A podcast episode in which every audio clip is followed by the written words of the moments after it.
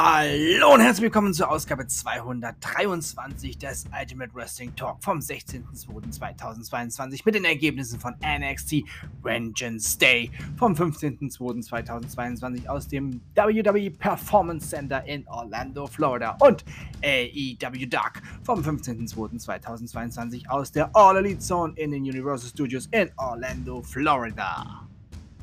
Doch kurz die News des Tages, ja, die ist äh, vor zwei Stunden ungefähr reingerasselt wie eine Bombe, finde ich schon. Also für mich war es wie eine Bombe. Ich meine, die Gerüchte waren da, aber manchmal haben Gerüchte nicht immer recht. Aber dieses Gerücht hat ja leider recht. Cody und Brandy Rhodes verlassen All Elite Wrestling.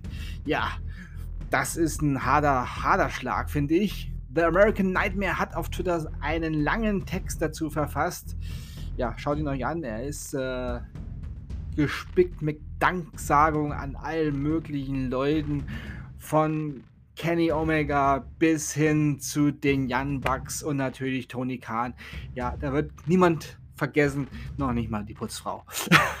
ja, und auch AEW hat sich über Twitter von den beiden respektvoll verabschiedet. Ob Randy und Cody nun zurück zur WWE gehen, steht noch in den Sternen, aber es gab und gibt wohl schon Gespräche zwischen beiden Seiten. Ich persönlich bin geschockt von dieser Nachricht. Ich hoffe, dass wir beide bald im Ring wiedersehen werden. Ich bin nämlich schon immer ein großer Cody und auch Randy-Fan. Sein Bruder Dustin bleibt vorerst bei AEW. Er schrieb auf Twitter, ich gehe nicht. Ich mag es hier bei AEW. Ja. Los geht's jetzt mit AEW Dark. Dark Order Mitglieder John Silver und Alex Reynolds besiegten Ar Aria, mm, Araya Davari und Invictus Cash. Cutie Marshall besiegte Pat Prink.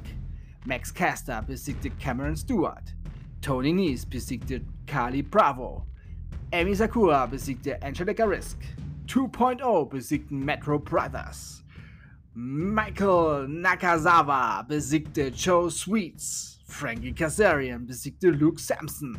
Joa Joel besiegte Axel Rico.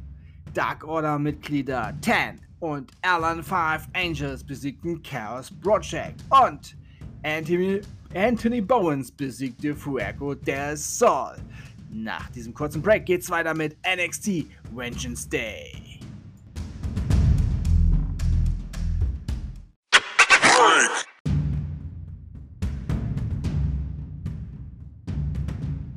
Und nun NXT Vengeance Day.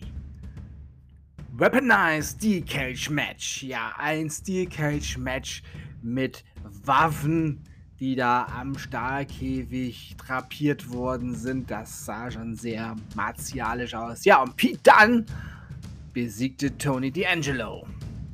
WWE NXT Women's Tag Team Championship Match. Toxic Attraction.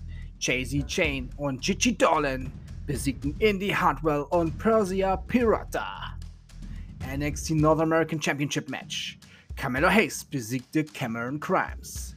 Dusty Rhodes Tag Team Classic Finale. The Creed Brothers besiegten MSK. Und im Main Event NXT Championship Match. Prawn Breaker besiegte Santos Escobar, obwohl Dolph Ziggler eingriff. Um Ziggler kümmerte sich dann Tommaso Ciampa.